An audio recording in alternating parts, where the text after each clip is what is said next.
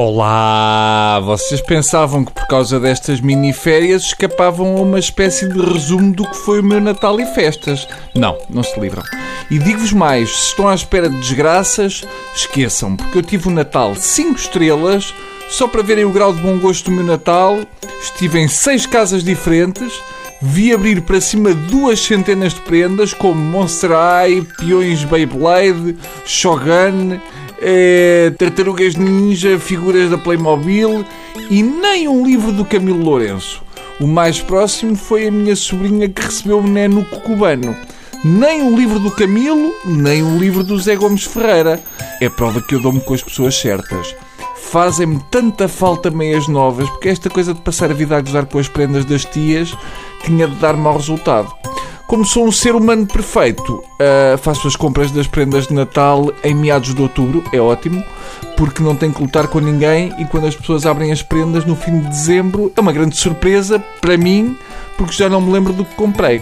Mas há sempre aquelas que deixo por embrulhar e arrependo-me sempre, porque para mim o pior do Natal é a fita cola na altura de embrulhar presentes. Onde é que se esconde a merda da ponta da fita cola? Hum? Uma pessoa fica ali feita animal, a esgravatar com a unha, o rolo, como se estivéssemos a ter um ataque de Parkinson.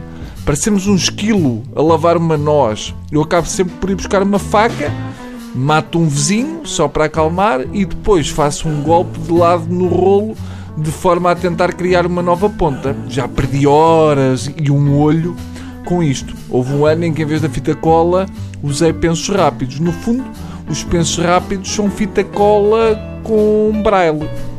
Foi a necessidade de adquirir fita cola que me levou a ir às compras no dia 25.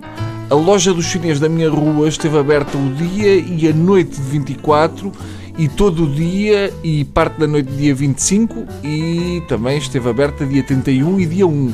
Porque quer-me parecer que o dono nem sequer sabe o que se festeja. Para o dono da loja dos chineses tanto lhe faz a época em que estamos.